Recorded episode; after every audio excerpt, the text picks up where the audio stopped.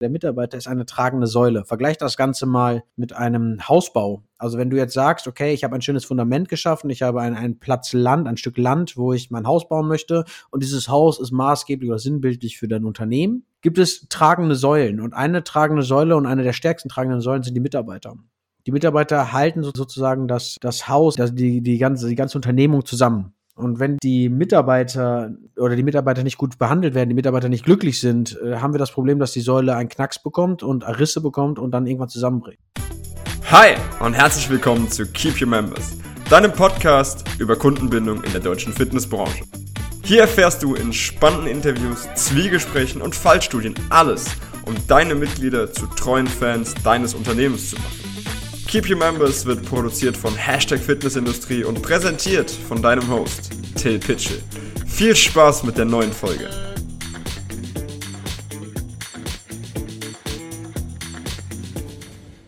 Hi und herzlich willkommen zur neuen Folge des Keep Your Members Podcast. Nachdem sich die letzten Folgen sehr stark mit den Bedürfnissen der Mitglieder beschäftigt haben, wollen wir heute mal herausfinden, welche Rolle die Mitarbeiter im Punkt um Mitgliederbindung spielen. Und für dieses Thema habe ich mir Unterstützung eines lieben Freundes und Kollegen geholt, der aus der Fitnessbranche kommt und sich inzwischen im Mitarbeiter- und Firmencoaching spezialisiert hat. Tino arbeitet unter anderem mit der Generation Z, also der aktuell jüngsten arbeitsfähigen Generation, ist als Dozent, als Berater, Trainer und Personal Coach tätig. Herzlich willkommen, Tino Fuchs. Ich freue mich, dass du heute da bist. Vielen lieben Dank, Till. Danke für die Einladung und ich freue mich auch, dass ich hier sein darf. Erneut. Erneut, ja, wobei in, in, bei Keep Members warst du ja noch nicht. Wir hatten mal einen Versuch mit dem Personal Training Podcast, in dem du zu Gast warst. Und jetzt geht es heute mal um Kundenbindung durch glückliche und zufriedene Mitarbeiter. Erste Frage, ganz normal. Warum ist Tino Fuchs in einem Podcast über Kundenbindung und vor allem über Mitarbeiterzufriedenheit?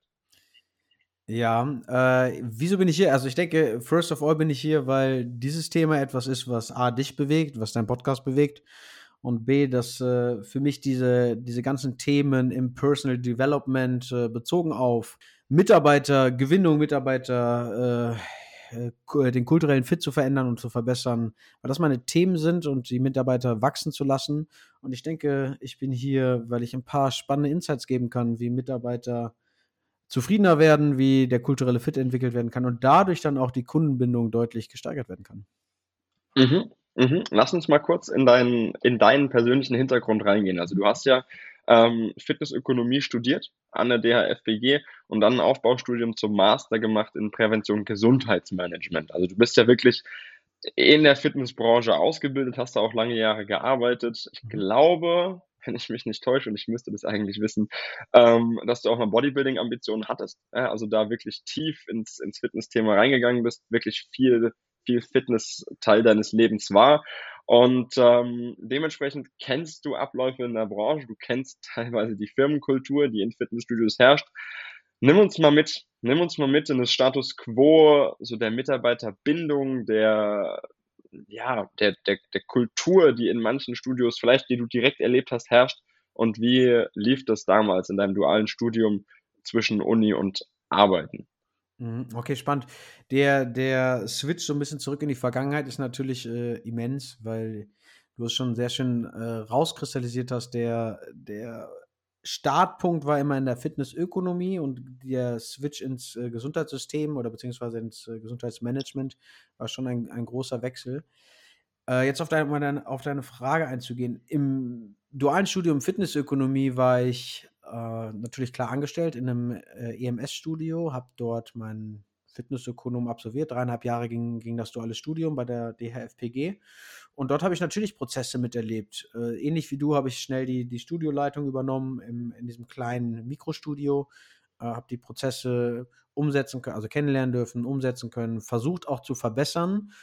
Und ich sage auch bewusst versucht, weil äh, dabei ist es dann auch oft auch geblieben, weil viel Veränderung gar nicht gewünscht war.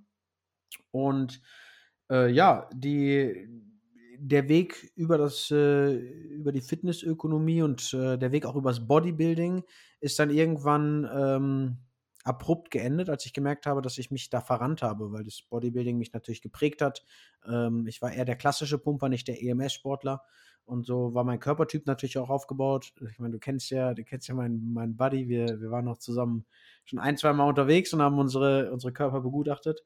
Und äh, ja, und dementsprechend habe ich dann irgendwann erkannt, okay, Gesundheitsmanagement ist eher das, was, was, mich, was mich inspiriert, was mich fasziniert.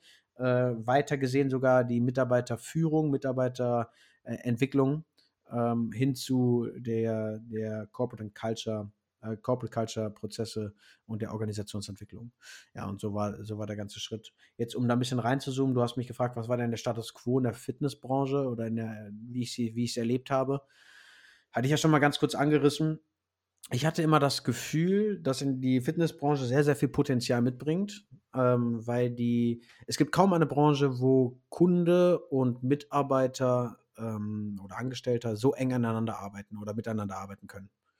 Ich meine, wir beide waren im EMS-Training und, und, du selber weißt es, wie es ist, wenn du ein One-on-One Personal Training gibst oder ein One-of-Zwei, also One-on-Two äh, äh, gibst, dass du so eng an dem Klienten bist, an, der, an, der, an dem Kunden äh, oder an der Kundin bist, dass du die Person eigentlich schon sehr gut kennengelernt hast. Also die, die Mitarbeiter sind maßgeblich dafür verantwortlich, wie die Kundenbindung später auch aussehen kann. Also die, die Mitarbeiter, wenn sie zufrieden sind, wenn sie happy sind, haben sie die Möglichkeit, direkt vor Ort äh, einen sehr guten Rapport herzustellen, einen sehr guten Draht aufzubauen. Und das gibt, es gibt kaum Branchen, wo das so schnell, so einfach möglich ist.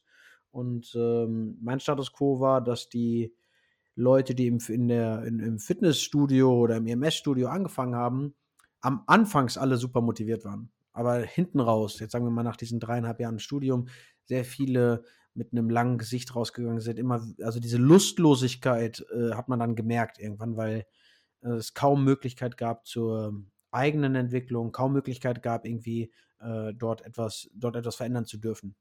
Zumindest in dem, was ich da mitbekommen habe damals. Es gibt natürlich auch gute Beispiele, äh, wie man es besser machen kann. Ich glaube, deswegen sitzen wir heute auch. Ja, definitiv, definitiv. Wenn ich da einmal einhaken darf, ähm, ich erinnere mich jetzt, wo du das gerade sagst, auch an mein Fitnessökonomiestudium und wir sind, glaube ich, mit 32 Leuten äh, in dem Studiengang, in der Studienklasse an den Start gegangen. Den Abschluss in meinem Jahrgang in Saarbrücken haben damals, ich müsste lügen, aber zwischen 15 und 16 Leuten gemacht. Also wir hatten in den dreieinhalb Jahren eine Dropout-Rate von 50 Prozent, äh, was das Studium angeht. Und äh, da war, da war oft, oft äh, der Day of Long Faces, wenn jemand aus mhm. dem, aus dem Studioalltag reinkam. Für viele war das an der Uni fast schon ein bisschen wie Urlaub, weil die sagten so, ey, ähm, das ist so hart teilweise, dann 40 Stunden im Studio zu sein, ohne das Gefühl zu haben, was verändern zu können und nur, ich sag mal, billige Arbeitskraft zu sein, um dann an der Uni wirklich mal was zu lernen und wirklich mal was mitzubekommen und dann aber auch diese Frustration zu spüren, zu sagen, okay, wir kriegen gerade was mit, wir haben Austausch mit den Dozenten, die ja wirklich auch oft aus der Praxis kommen ähm, und scheitern dann aber an den starren Strukturen, die da sind, die da waren. Das ist auch schon wieder zwei, drei, vier, vier Jahre, vier Jahre, wow, vier Jahre ist schon wieder her. Ähm, und wir hatten eine Pandemie dazwischen, die ja eine ganze Menge verändert hat, die einen sehr arbeitnehmerfreundlichen Markt äh, auf einmal initiiert hat, weil Arbeitsplätze sind da, Arbeitnehmer, die sie machen wollen, sind rar. Und genau da will ich mit dir reingehen. Wenn wir uns das aus unternehmerischer Sicht mal angucken, ja, dann ist die Wertschöpfungskette für uns immer ganz, ganz interessant. Welche Rolle spielt mein Mitarbeiter in der Wertschöpfungskette meines Unternehmens? Äh, ich glaube, dass, äh, dass du damit äh, eine der tragenden Säulen ansprichst. Ich, ver ich vergleiche das, wenn ich jetzt in, in Unternehmen bin und ich, ich muss sagen, mein, mein Fokus liegt gar nicht mehr so stark auf der Fitnessbranche. Ähm, ich meine, in den Unternehmen, die ich berate, B2B, das würde sich, würde ich auch sehr gerne ändern. Leider und da würde ich auch gerne ein, zwei Handlungsempfehlungen an die Fitnessbranche gerne geben. die Wertschöpfungskette, also der, der Mitarbeiter, ist eine tragende Säule. Vergleich das Ganze mal mit einem Hausbau. Also wenn du jetzt sagst, okay, ich habe ein schönes Fundament geschaffen, ich habe einen, einen Platz Land, ein Stück Land, wo ich mein Haus bauen möchte und dieses Haus ist maßgeblich oder sinnbildlich für dein Unternehmen, ja, das für das Unternehmen, was du entwickeln möchtest, was du vorantreiben möchtest, gibt es tragende Säulen und eine tragende Säule und eine der stärksten tragenden Säulen sind die Mitarbeiter.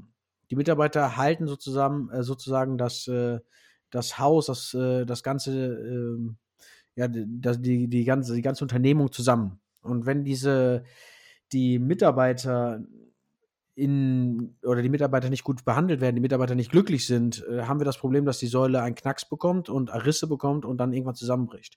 Und wir haben leider, und das haben wir in ganz vielen Branchen, eine sehr hohe Mitarbeiterfluktuation, dass sehr viele Mitarbeiter starten. Wir nehmen jetzt mal dein Beispiel. 32 Leute beginnen ein duales Studium, nur 50 Prozent beenden das duale Studium, also eine Dropout-Quote von 50 Prozent.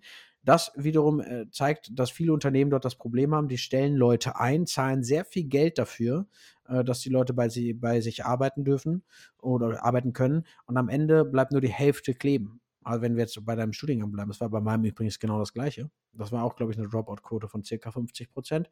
Äh, am Ende sind aber die Mitarbeiter die Leute, die A, dein, dein, deine Arbeit erledigen, B, die, die das Geld reinbringen und C, die die Kunden, zumindest wenn wir äh, in der Dienstleistungsbranche sind, deine Kunden binden. Und das tust du nicht als Geschäftsführer, weil du selber ja gar nicht mehr am Kunden bist. Du bist ja gar nicht mehr in der, in der exekutiven oder im operativen Geschäft tätig. Also in der Wertschöpfungskette äh, sind die Mitarbeiter eigentlich ganz oben, um deine Frage zu beantworten. Und da sollten sie auch stehen und da sollte halt auch äh, der Fokus der Unternehmen äh, deutlich liegen. Mhm. Mhm. Würdest du sagen, es gibt eine direkte Korrelation zwischen Wertschöpfung und Wertschätzung? Ja, hundertprozentig. Also allein das, der, der Wortstamm ist der gleiche. Also äh, äh, Wertschöpfung, also etwas zu erstellen, etwas, also Werte herzustellen und Wertschätzung ist einfach, dass man äh, das ja schätzt, was die Person leistet, was die Person äh, darstellt, welcher, welcher Mensch diese Person ist. Ich, ich finde schon, dass das äh, einhergeht miteinander, definitiv. Mhm, mhm. Würde ich so auch definitiv mitgehen. Und jetzt erleben wir das, also die Fitnessbranche, ich habe das mal angefragt, sowohl bei der DHFPG als auch bei der IST mhm. und beim DSSV, ja, für einen Fachartikel, den ich mal geschrieben habe, gar nicht spezifisch für unsere Folge, aber ich wollte mal wissen, ob Sie Zahlen zur Dropout-Quote der Dualstudierenden haben. Ich gehe davon aus, Sie haben sie, aber Sie sagen sie mir nicht. Also die offizielle Antwort war, das erfassen wir nicht. Aber ich glaube, sie verarbeiten es einfach nicht. Also in dem Moment, wo du als dualer Student oder ich auch, ich habe während dem Studium, glaube ich, dreimal den Arbeitgeber gewechselt, ähm, wenn, da lacht er. ähm, in dem Moment, wo ich das tue, muss ich das der Uni ja mitteilen, dass ich einen neuen Arbeitgeber habe und dann ändert sich das bei denen auf der, auf der Bankverbindung ja auch. Das heißt, die müssen ja auch allein schon für ihre Buchhaltung einen, eine Aufzeichnung darüber haben, wie oft ich in einem anderen Unternehmen war, weil das ist ja bei denen schwarz auf weiß erfasst. Ähm, trotzdem gibt es diese Aufzeichnung nicht und was man mir auch nicht sagen konnte, ist, wie alt der Mitarbeiter Durchschnitt in der Fitnessbranche ist. Man geht aber davon aus, seitens DSSV, dass aufgrund der hohen Anzahl an dualen Studenten, also jeder fünfte Mitarbeiter in der Fitnessbranche ist ein dualer Student, ähm, dass das sehr, sehr jung ist. Jetzt können wir mal weiterhin davon ausgehen, dass duale Bachelorstudenten tendenziell sehr jung sind und dann auch der Genera Generation Z angehören. Jetzt habe ich das im Intro schon mal kurz mit angeteasert. Jetzt habe ich das schon mal kurz mit reingenommen, dieses Schlagwort Generation Z oder Generation Z. Mhm. Ähm, welche gravierenden generationsspezifischen Unterschiede siehst du, wenn wir uns über Mitarbeiterbindung und dann auch die, die Wertschätzung gegenüber Mitarbeitern unterhalten? Okay, erstmal, vielleicht sollten wir klassifizieren, was denn die Gen Z überhaupt ist. Ne? Also, dass wir, mhm. dass die ZuhörerInnen, wir, wir gendern jetzt ja, ähm, dass wir, dass wir da so ein bisschen einen kleinen, kleinen Abriss nutzen. Gen Z wird, wird klassifiziert ähm, für die jüngste äh, Generation, die gerade den Arbeitsmarkt flutet, also beziehungsweise gerade auf den Arbeitsmarkt kommt. Und das bedeutet, umgerechnet, das sind die Menschen, die zwischen 1995 oder 1996 bis 2010, dass sie in diesem, in diesem äh, Zeitspektrum irgendwo geboren werden.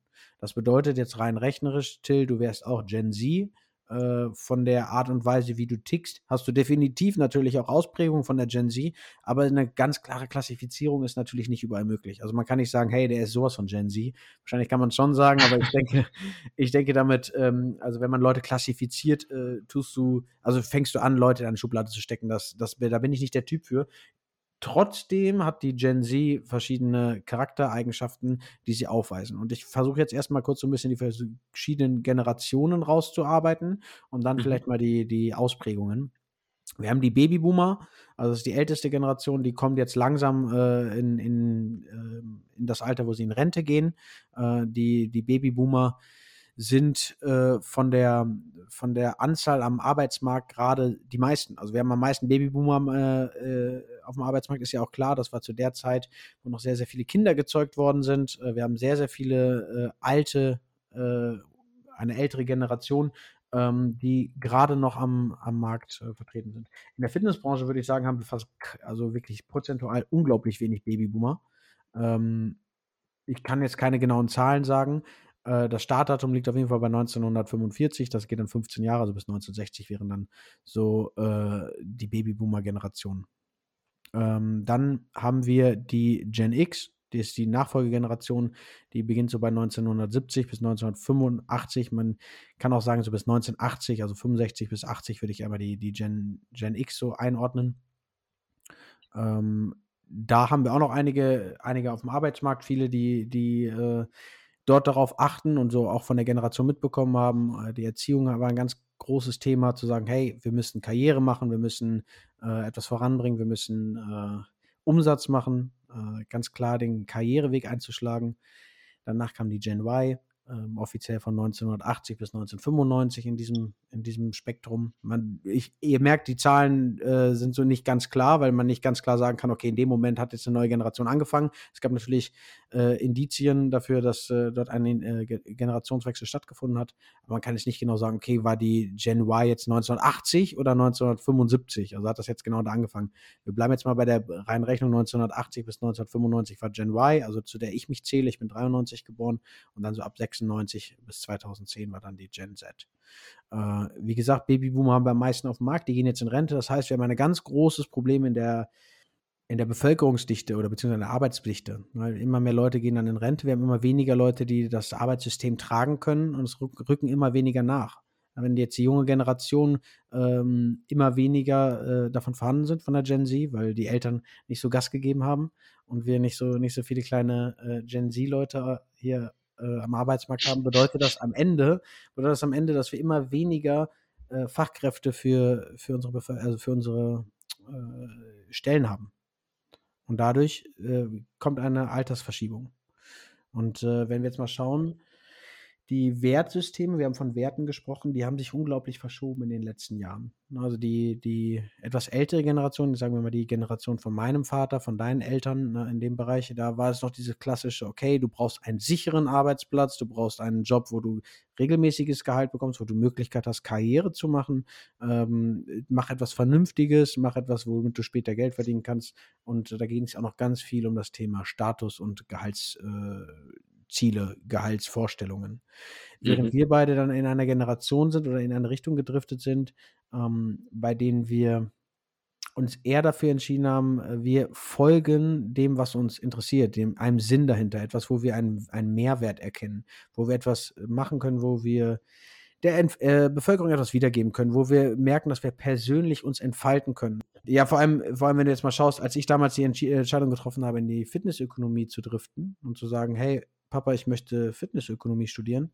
Äh, dann hat er die Hände über den Kopf zusammengeschlagen und hat gesagt, hey, du musst doch Ingenieur werden, du musst doch, äh, so, kannst doch Chemiker werden, du hast doch so viele naturwissenschaftliche Begabungen, warum gehst du denn in die Gesundheitsbranche, Schrägstrich Fitnessbranche, da wirst du doch mal höchstens 3000 Euro brutto verdienen. Das war, das war seine Aussage. Und da ging es gar nicht darum und er hat das gar nicht verstanden, dass es mir wichtig war, mich persönlich weiterzuentwickeln. Mir zu sagen, das interessiert mich, mich interessiert der Körper, mich interessiert, wie das funktioniert, mich interessiert, wie Ernährung funktioniert, mich interessiert aber auch genauso, wie, wie Fitnessstudios funktionieren, wie, wie so die Leute da gerne hingehen, wie man es schaffen kann, einen Ort zu kreieren, wo Menschen gerne sind.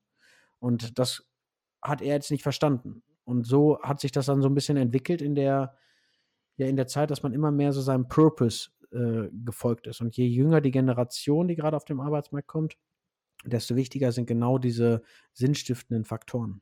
Mhm, da sind wir ja ganz schnell dann auch bei der Bedürfnispyramide nach Pavlov, ja, wo es ganz, ganz klar ist, dass wir verschiedene Ebenen haben und äh, die aller, allerletzte Stufe dieser Ebene oder dieser Pyramide ist eben die Selbstverwirklichung. Ja, also ganz unten steht ja im Prinzip ähm, die, die Sicherheit, die Nahrungsaufnahme, und das, das, das, das Lebensnotwendige. Und umso weiter wir hochgehen, umso mehr geht es in Richtung Selbstverwirklichung, um Selbsterstellung. Das ist ja die allerhöchste Ebene. Und ähm, das ist, glaube ich, was, wenn man sich historisch anguckt, in welchen Zeiten ist welche Generation groß geworden, dass sich das mit der Generation mit verschoben hat. Ja, also wir sind ja aufgewachsen in der längsten europäischen Periode ohne Krieg auf dem Kontinent. Definitiv, ja. Ähm, und dementsprechend war diese Sicherheit war gegeben, weil eben unsere vorherige Generation so gedacht hat, wie du sagst, ne? Karriere, sicheres Einkommen, ähm, wir wollen Eigenheim haben, wir brauchen XYZ, dann natürlich irgendwann auch Status, aber der stand hinten an. Erstmal war wichtig, ne? Schaffe, schaffe, Häusle baue, so nach dem Motto. Ähm, das, das musste erstmal gesichert sein. Und wir sind ja, zumindest die, die Glücklichen unter uns, sage ich jetzt, nenne ich uns mal, ähm, sind ja aufgewachsen in einem Umfeld, in dem das genau gegeben war. Ja, wo wir uns als Kind schon keine Sorgen um diese Sicherheit machen mussten, weil unsere Eltern unsere Elterngeneration eben für diese unteren Stufen der Bedürfnispyramide gesorgt hat, können wir ja anfangen, da weiter ranzugehen. So. Und ähm, jetzt aktuell, jetzt hast du das Wort Purpose schon mal in den Mund genommen. Lass uns das mal kurz definieren. Also wenn wir über Unternehmenswerte sprechen ähm, und das Ganze mal ein bisschen googelt, sich vorbereitet oder recherchiert, dann kommt man ganz schnell auf die Worte Purpose oder oder warum oder why, in dem Fall dann auf Englisch. Ähm, was genau hat es damit auf sich, Tino? Ja, also natürlich, natürlich kann man jetzt nicht genau sagen, hey, was ist denn der Sinn von all dem und was ist der Sinn vom Leben? Äh, dennoch bedeutet der Purpose so ein bisschen diese Sinnstiftung, also sinnstiftende Arbeit zu, zu erzeugen. Also Purpose bedeutet, und das ist der Gen, Gen äh, Z halt unglaublich wichtig, eine Arbeit zu verrichten, die für etwas steht, die etwas verändert in der Welt, beziehungsweise etwas Sinnhaftiges, also etwas Sinnha Sinnhaftigkeit nach vorne bringt. Du kannst dir vorstellen, deswegen sind so Jobs wie zum Beispiel der klassische, das klassische Beamtentum oder in der Verwaltung zu arbeiten für viele junge Menschen einfach nur Horrorjobs, weil immer weniger Menschen sich für solche Jobs bewerben, weil sie keinen wahren Sinn hinter dieser Arbeit sehen. Das heißt nicht, dass diese Jobs nicht sinnvoll sind, das möchte ich damit gar nicht sagen. Ich möchte nur sagen, dass der junge Mensch durch diese Entwicklung auf der Bedürfnispyramide und durch die, weil wir die Eltern der, der ganz jungen Menschen sie so erzogen haben, du darfst sein, wer immer du möchtest, du kannst dich frei entwickeln, du kannst tun, was du möchtest, schau, dass du das tust, was dir, was dir liegt und dass du dich frei entwickeln kannst. Und genau so, sowas beobachten wir jetzt gerade bei den jungen Menschen. Und wenn wir sagen, okay, sie streben immer mehr nach Sinnhaftigkeit, gucken sie natürlich auf sich, schauen auf die ganzen Themen, die, die die junge Bevölkerung bewegen. Und das sind halt auch körperliche Themen. Also deswegen auch die Fitness ist ein ganz großer ein ganz großes Thema, der Bezug zum Körper, genauso wie das Gesundheitsmanagement. Also dass immer mehr junge Menschen sagen, okay, mich interessiert, wie funktioniert Gesundheit, weil äh, die Gesundheit ist zwar ist zwar vielen gegeben, aber trotzdem muss man sie wertschätzen. Und auf der anderen Seite werden natürlich dann auch so Themen groß wie Nachhaltigkeit. Ne, Nachhaltigkeit, äh, Umwelt, das sind alles ganz, ganz große Big Player für die Gen Z. Und deswegen sind das Zukunftsbranchen hier gerade auf diesem Arbeitsmarkt für die junge Generation, weil die sich dort immer besser oder immer mehr mit identifizieren können. Mhm. Mhm. Das heißt, dieser, dieser Purpose, dieser Grund, um das auf Deutsch mal einfach, einfach runterzubrechen, dieses, warum gehe ich überhaupt arbeiten, ja, das ist natürlich ein, ein Hebel, der sehr, sehr wichtig ist. Jetzt haben wir die Wertschätzung in der Wertschöpfung schon mal rausgestellt und wir haben rausgestellt, dass es ganz, ganz wichtig sein kann für Unternehmen, wenn wir uns über Mitarbeiterbindung, nicht nur über Akquise unterhalten, sondern auch dann über Bindung, ähm, dass wir uns mit Unternehmenswerten beschäftigen. Ja, manche Unternehmen ähm, nehmen dann ganz, ganz, ganz, ganz große Trommeln und, und, und sprechen von einem Credo. Ähm, andere sagen, wir arbeiten so und so, weil uns ist XY wichtig. Ist im Prinzip dieselbe Aussage, es klingt nur, klingt nur hm. weniger akademisch. Ähm, welche Hebel haben wir noch, wenn wir uns um Mitarbeiterbindung, also das Überthema dieser Folge, unterhalten? Ja, was, was, was merkst du, auch in deinen Firmencoachings, in deinen Mitarbeitercoachings oder vielleicht auch in den Personal Coachings, die du machst, ähm, was funktioniert, was, was fühlt sich für die Mitarbeiter gut an, wenn das Unternehmen ihnen diese Möglichkeiten gibt? Also ich habe vorhin das, den, die Begrifflichkeit Personal Development reingeworfen. Die Gen Z orientiert sich immer mehr an, an Dingen wie eigene Weiterentwicklung. Also es ist immer mehr die, es sind immer mehr Themen auf dem Tisch, dass man sagt, okay, wir, wir haben eine Bevölkerung, wo lebenslanges Lernen ein Thema ist. Ne? Ist immer mehr, also dass wir, dass wir nicht sagen, wir machen Bachelor und Master dann haben wir ausgelernt und dann üben wir unseren Job 40 Jahre unseres Lebens aus. Es wird immer mehr zu Jobwechseln kommen. Die Generation Äh, Z wird wahrscheinlich die Generation sein, die am meisten Jobwechsel hinlegt. Das liegt aber nicht daran, dass sie sagt, okay, wir sind untreu dem Unternehmen gegenüber, sondern weil sie sich selbst verwirklichen wollen. Und dafür muss man Raum schaffen, weil das heißt nicht, dass ein, ein junger Mensch sagt, okay, ich arbeite jetzt nicht mehr in diesem Fitnessstudio und ich wechsle das Studio, dass er nicht wiederkommen kann. Er möchte sich aber entwickeln. Und dieses, diese Persönlichkeitsentwicklung ist einer der größten Hebel, also dieses Personal Development, persönliche Entwicklung, dem jungen Menschen zu zeigen, hey, in welche Richtung möchtest du dich denn weiterbilden? In welche Richtung soll es gehen? Möchtest du vielleicht ein Coaching im Bereich Persönlichkeitsentwicklung? Möchtest du vielleicht mal schauen, wie, wie vielleicht äh, Ernährung funktioniert? Möchtest du mal schauen, wie vielleicht die richtige Bewegung funktioniert? Also, dass der, der junge Mensch, der, die, der junge Arbeitnehmende seine hm, Weiterbildungsangebote selbst schüren kann in eigenen Paketen. Und so kann man beispielsweise für Unternehmen äh, ein Jahresbudget freisetzen. Also das Unternehmen sagt, okay, pass auf, Till, du arbeitest jetzt bei uns bei, bei Studio XY oder bei dem Unternehmen XY und du kriegst ein Jahresbudget von 4000 Euro brutto für eigene Coachings, eigene Weiterbildungen, eigene Dinge, wo du dich weiterentwickeln kannst. Das kann natürlich auch bei einem psychologisches Coaching sein. Das kann, äh, ist völlig egal, in welche Richtung es geht. Es kann auch ein Online-Kurs sein äh, zur Selbstfindung Hauptsache ist, dass du es selber anwenden kannst. Also, dass du das Geld, das Budget zur Verfügung hast und selber für dich an, anpassen kannst. Und da kommen wir zum nächsten Punkt. Dieses, wir haben ein Verständnis von Society. Wir wollen alle eine Gruppe, ein, ein Teil der Gruppe sein, aber trotzdem will die ganz junge Generation individuell bleiben. Sie wollen individuell bleiben und sich selber so kreieren und selbst finden und äh, selber ihre eigenen Wege gehen. Und das, das schaffst du damit. Das schaffst du auf jeden Fall, wenn du die, den jungen Menschen die Möglichkeit gibst, sich selber entwickeln zu dürfen. Das ist ein weiterer Hebel. Ein, ein noch weiterer, also ein, ein Hebel, der unterschätzt wird, den wir auch im Rahmen einer Mitarbeiterbefragung von 320 äh, Teilnehmenden äh, stattfinden lassen haben, alle im Bereich der Gen Z, ist uns, ist uns aufgefallen, dass die ganz junge Generation nicht mehr orientiert an äh, Führungskräften ist. Also sie natürlich würden sie gerne jemanden haben, der ihnen was beibringt, aber es geht hier mehr um das Thema Mentoring. Also dass sie mhm. jemanden bekommen, der sie an die Hand nimmt und ihnen erklärt, wie es geht und ihnen Erfahrung schenkt sozusagen. Also zeigt, okay, das ist ein Teil der Erfahrung, die ich jetzt erlebt habe in den letzten 15 Jahren in diesem Unternehmen. Ich zeige dir, was ich gelernt habe. Äh, aber dass der Bezug zu einer, einer Führungsposition, also einer, einem Manager oder einem VP oder einem Head-Off schwieriger wird, weil sie sich lieber im Bereich mit Coaches äh, unterhalten wollen. Also dieses ganze Thema Coaching ist ein ganz so großes, weil es nämlich immer mehr aus der aus Amerika rüberschwappt. Also dass man einen Berater an der Seite hat, mit dem man sich unterhalten kann, mit dem man seine persönlichen Dinge äh, besprechen darf. Lass uns, lass uns da mal kurz, kurz drin bleiben. Also was du ja gerade sagst, ist persönliche Weiterentwicklung, persönliche Bildung ähm, und Perspektive. Ja, also das mhm. sind ja so diese drei, diese drei ähm, wirklichen Kern, Kernaussagen, die du gerade getroffen hast. Und dann geht's ja aber ne, zum einen darum, wie schaffe ich es als Führungskraft, ähm, trotzdem die Leute mitzunehmen, abzuholen, wo sie sind äh, und ähm, gleichzeitig aber nicht ähm, so aufzutreten, dass sie sich, dass sie sich, ich sag mal, unterdrückt fühlen von eben diesem Führungsstil. Glaubst du, dass wir langfristig eine Verschiebung von Hierarchien brauchen? Ich denke schon. Also du, du siehst, dass die, jungen, dass die junge Generation immer, immer mehr sich zu Startups hingezogen fühlt. Und bei mhm. Startups wird natürlich damit geworben, wir haben hier flache Hierarchien, jeder kann sich frei entwickeln. Und es geht nämlich mit den Hierarchiesystemen eigentlich genau um das Gleiche, und zwar diese freie Entwicklung. Und wenn du eine Führungskraft hast, die sagt, Till, du hast hier Prozesse X, Y, Z und das sind die Prozesse, die du laufen sollst. Du sollst, wenn du A machst, kommt B, nach B kommt C, nach C kommt D, wird es irgendwann eintönig. Und jetzt schauen wir mal auf unser Bachelorstudium, beziehungsweise äh, deine, deine Arbeitnehmer, äh, deine Arbeitgeber, die du hattest, wie oft du gewechselt hast. Was war der Grund?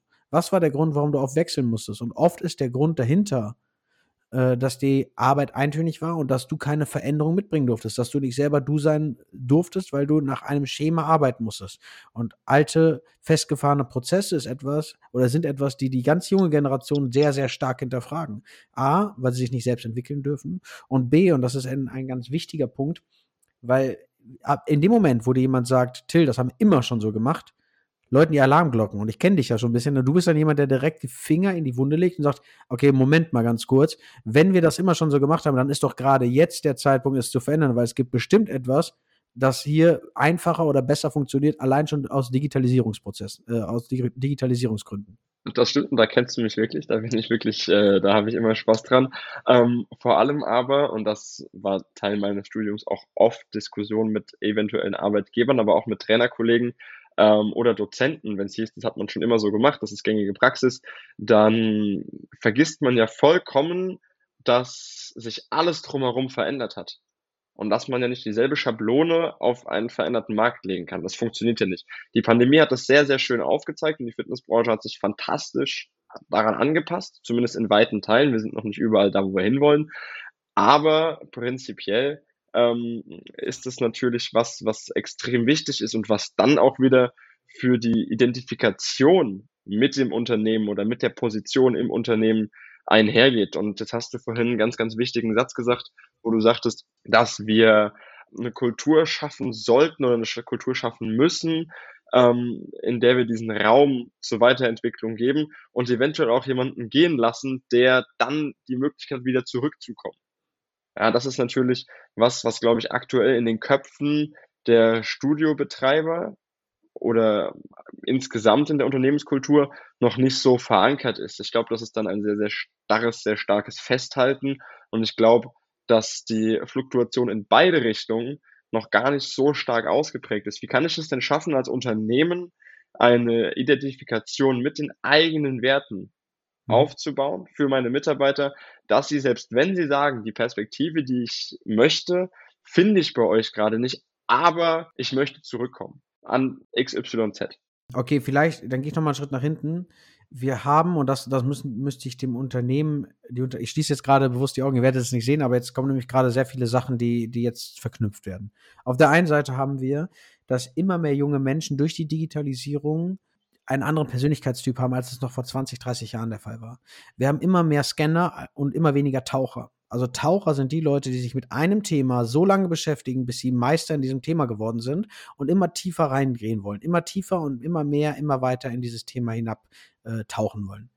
Und das ist auch sehr gut und Taucher brauchen wir definitiv, weil Taucher natürlich äh, sehr detailgetreu arbeiten, die sehr, sehr äh, detailverliebt sind, die Sachen auf jeden Fall zu 100 Prozent dann sehr gut abschließen wollen. Und das war früher bei den Studiengängen, wenn du Jura studiert hast, wenn du Medizin studiert hast, unglaublich wichtig, dass du dich lange mit einem Thema beschäftigen kannst. Aber wir haben eine Kultur geschaffen, in der wir Instagram, Reels und TikTok äh, haben, in dem wir Impressionen immer nur in ganz kurzer Version und sehr, sehr gebündelt wiedergeben.